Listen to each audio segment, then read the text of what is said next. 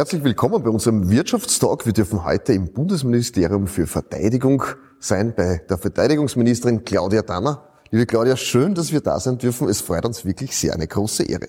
Ja, herzlich willkommen im Verteidigungsministerium. Du bist in Österreich für die Sicherheit zuständig, sozusagen die oberste Verantwortliche für Sicherheit. Wie sicher ist denn Österreich? Also ich bin überzeugt davon, dass äh, Österreich äh, nach wie vor eines der sichersten Länder auch der Welt ist. Und das sagt nicht nur ich, sondern das sagen auch internationale äh, Gefahrenanalysen und Risikobilder. Aber das, was wir schon sehen, ist, dass die Welt rund um uns schon viele Gefahren in sich birgt. In der einen leben wir ja noch. Das ist eben die Pandemie. Das andere ist der Terror, dem wir ausgesetzt waren im vergangenen Jahr, wenn wir dann den furchtbaren Terroranschlag am 2. November denken. Und äh, ich bin überzeugt davon, da ist es notwendig, sich vorzubereiten und unser Regierungsprogramm bietet Möglichkeiten, sich darauf vorzubereiten.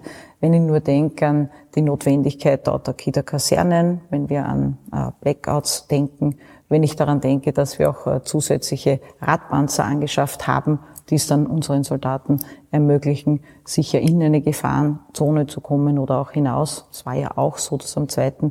November, um die Polizei zu entlasten, es notwendig war, dass wir zum einen unser Jagdkommando, aber dann auch gepanzerte Mobilität äh, sozusagen in Vorbereitung hatten. Und da gilt es viel zu investieren und sich vorzubereiten. Und das tun wir.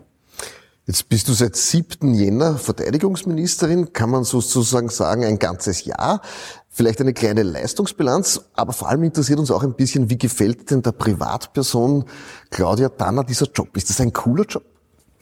Ja, also ich habe äh, immer gesagt, wenn ich auf der Bundesebene etwas machen äh, möchte äh, und mir etwas wünschen darf, dann ist es das Verteidigungsressort.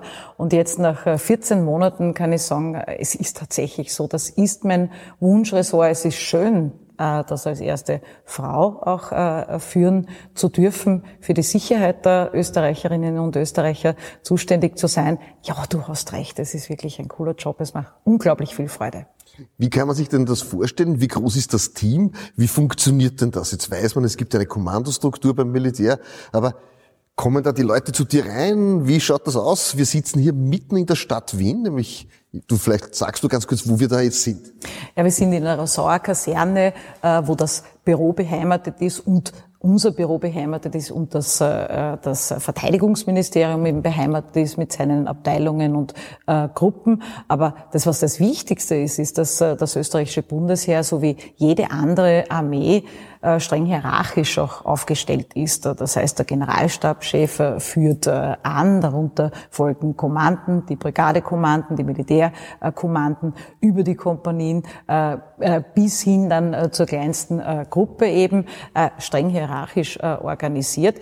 Wie kann man sich das vorstellen, war die Frage. Ich habe vor einem Beginn an, und die Amtsübergabe war ja da in dem wunderschönen Hof der Rosauer Kaserne am 7. Jänner vorigen Jahres, habe ich gesagt, die will viel bei der Truppe äh, sein, um auch zu merken, wo äh, drückt der Schuh, wohin müssen wir uns ausrichten, äh, damit die Soldaten, Soldatinnen auch bestmöglich ihren Job erledigen äh, können. Und daher war ich sehr viel unterwegs. Aber natürlich ist es auch so, wie von dir angesprochen, dass immer wieder dann ich hier in diesem wunderschönen äh, Büro dann auch Besuche erhalte. Geht jetzt darum, dass man die Sorgen in der Truppe kennenlernt und das tut man am besten vor Ort, quer durch ganz Österreich und dann auch schaut, wie können wir bestmöglich unterstützen, dass die Soldaten ihren so wichtigen Job erledigen können. Jetzt wissen wir alle, es gibt das österreichische Bundesheer, jeder weiß, das ist wichtig. Vor Jahren hat es eine Abstimmung gegeben, brauchen wir es, brauchen wir es nicht. Nach einer Pandemie, glaube ich, zweifelt keiner mehr daran, dass wir es brauchen. Wie groß ist das österreichische Bundesheer? Wie kann man sich das vorstellen? Wie viele Standorte gibt es? Wie viele Mitarbeiter? Wie hoch ist die Frauenquote?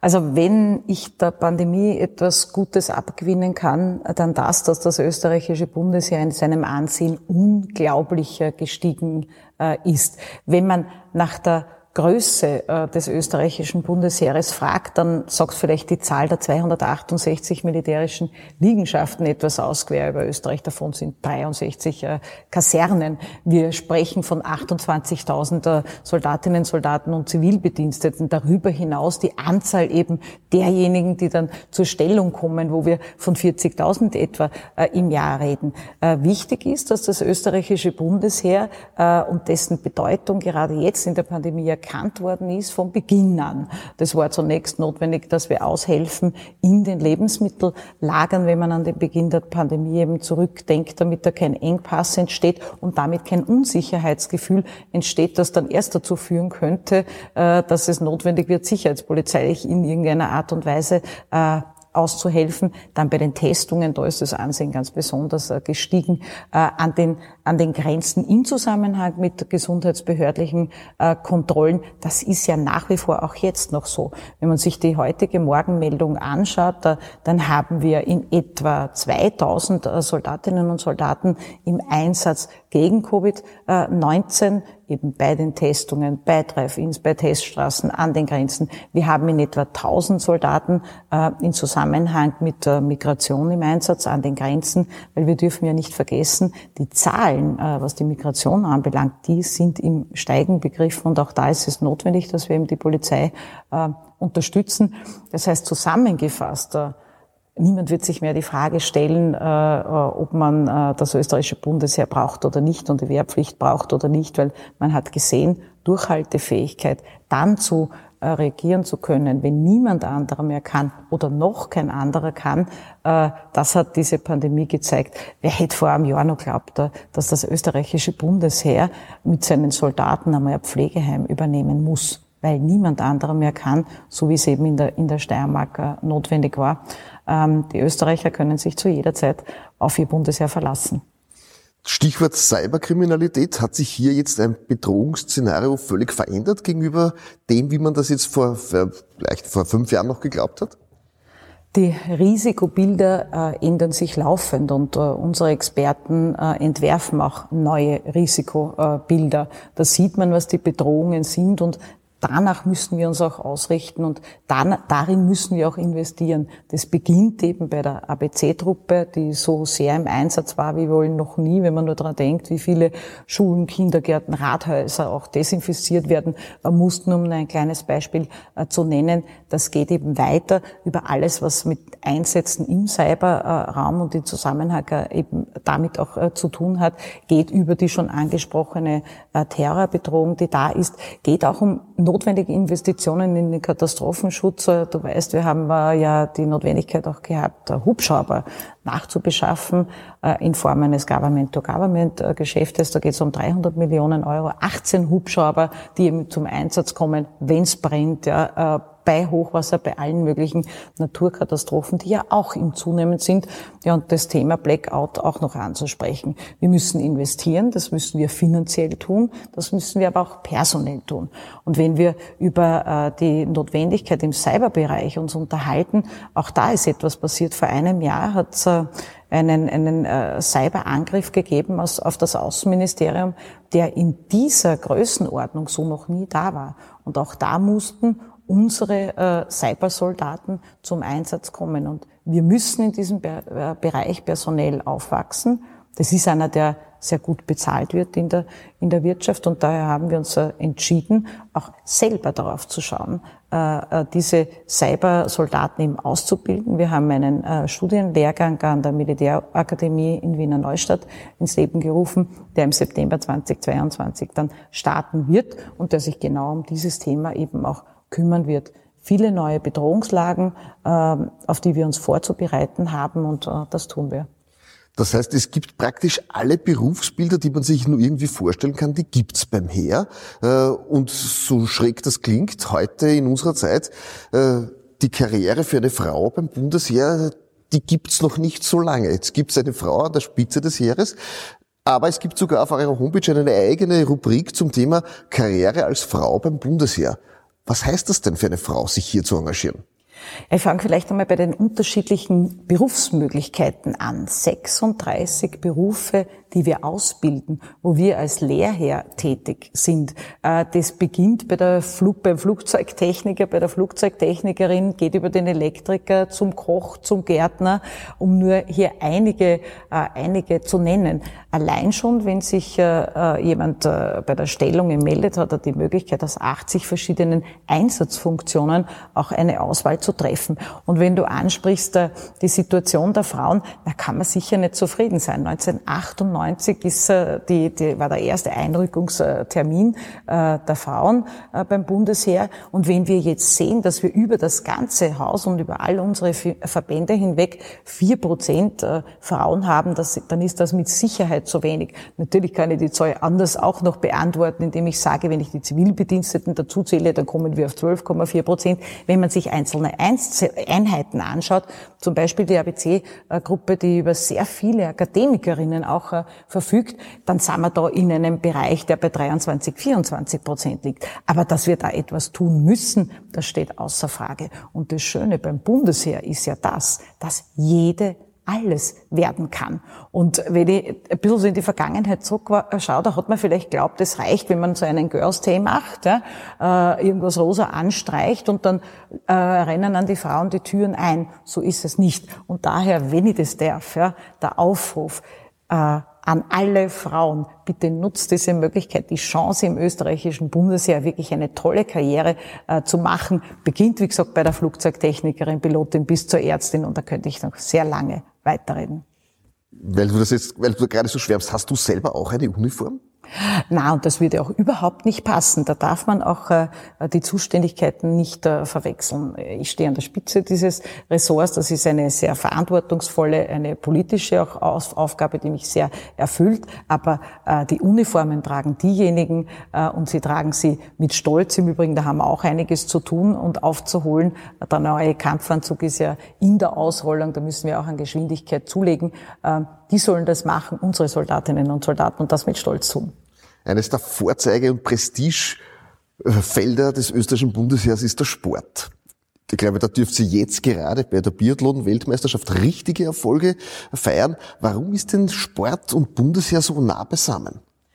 Ja irgendwie beinhaltet äh, der soldatische Beruf, das Berufsbild ja schon äh, die Notwendigkeit und äh, nicht nur die Notwendigkeit, die, die Freude dann auch am Sport. Und daher äh, ergibt sich, führt das eine ja zum anderen und ergibt sich dann, dass wir eben über 400 äh, Heeressportlerinnen und Sportler haben und ich muss sagen, was mich besonders auch freut, wir haben auch sehr viele im äh, Behindertensportbereich, äh, die sehr, sehr erfolgreich äh, sind und ja, ich meine, du hast es eh schon angesprochen, ich meine, äh, die Lisa Hauser, das ist natürlich eine besondere äh, Sensation äh, auch gewesen. An dieser Stelle auch noch einmal herzliche Gratulation an all diejenigen. Und da muss man auch sagen, die Sportler hatten es ja und Sportlerinnen hatten es ja nicht leichter.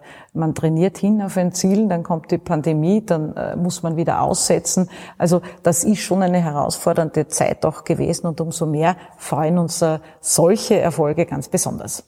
Die Polizei hat irgendwann einmal den Spruch gehabt, mein Freund und Helfer.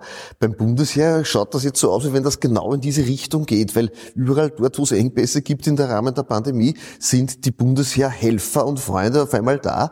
Da hat sich das Image völlig korrigiert oder man ist dabei, dieses Image neu zu positionieren. Ist das so? Also das, was immer gleich bleiben wird, wofür stehen wir, das ist Schutz und Hilfe. Was man aber auch sagen muss, ist, dass nur derjenige verteidigen äh, äh, kann äh, und helfen kann, der auch verteidigen kann. Aber umgekehrt ist es nicht zwangsläufig so. Der, der was helfen kann, der kann nicht notwendigerweise verteidigen. Was meine ich damit? An erster Stelle steht schon die Aufgabe eben der Landesverteidigung und äh, die müssen wir, erleben wir ja in den verschiedensten Bereichen äh, nach wie vor. Und da, wo andere eben dann nicht mehr können oder wie ich es vorher gesagt habe, noch nicht äh, können, da kommen wir dann zum Einsatz. Aber du hast natürlich vollkommen recht. Äh, so notwendig, dieses breite Spektrum zu zeigen, wie das insbesondere im äh, vergangenen Jahr war, so notwendig war es, äh, äh, noch nie. Das ist absolut äh, richtig so. Die Aufgabe ist, dass wir das verteidigen, dass wir lieben, das sind unsere Mitmenschen und vor allem das, dass sie in Sicherheit eben leben können. Und das tun wir. Vielleicht noch ganz kurz eine Leistungsbilanz des letzten Jahres. Du bist jetzt fast ein Jahr lang hier. Was ist da alles geglückt? Wie schaut das aus? Äh, wie bist du gelandet? Also wir waren schon besonders äh, gefordert, weil die Pandemie ja ziemlich bald nach äh, Regierungsantritt äh, begonnen hat und da waren schon zwei historische Dinge, die wir machen mussten. Das war die erste Teilaufbietung der Miliz. Das andere war äh, der Aufschubpräsenzdienst. Das heißt, wir mussten Grundwehrdienst um zwei Monate verlängern, um allen Anforderungen, über die wir äh, gerade gesprochen haben, auch gerecht zu werden. Was uns geglückt ist, ist, dass wir diesen großen Investitionsstau Stau, der sich über Jahre und Jahrzehnte angesammelt hat, abbauen konnten, beziehungsweise dies noch tun. Warum können wir das? Wir haben äh, ein äh, Regelbudget erkämpft, das also zweimal in Folge äh, gesteigert worden ist und wir haben zusätzlich bis zum Jahr 2024 Sonderinvestpakete in der Höhe von 654,1 Millionen Euro ausverhandelt. Das gibt uns die Möglichkeit zu beginnen bei der Sanierung der Kasernen. Über die Autarkie habe ich äh, schon kurz gesprochen, sich zu kümmern um die Schutzausrüstung unserer Soldatinnen und Soldaten und genau in die Bereiche äh, zu investieren, äh, die aufgrund des Risikobildes oder der Risikobilder notwendig sind. Das geht eben über ABC, Cybercrime, Terrorabwehr, um nur einige als äh, Beispiel äh, zu nennen. Und die Leistungsbilanz, ja, die sieht man jeden Tag und sieht man nach wie vor Tausende Soldatinnen und Soldaten im Einsatz, nicht nur im Kampf gegen die Pandemie, sondern für die Sicherheit der Österreicherinnen und Österreicher. Sicherheit ist ein individuelles Gefühl. Gibt es da jetzt einen Appell deinerseits, wie können wir denn in unseren Köpfen Sicherheit positionieren, beziehungsweise diese dort jetzt auch für jeden von uns selbst annehmen, dass wir sagen, ja, Österreich ist ein sicheres Land. Da geht es ja nicht nur, dass man das sagt, ihr macht's für uns Sicherheit, sondern da hat es auch damit was zu tun, dass man selber seinen Beitrag leistet. Was ist da dein Appell?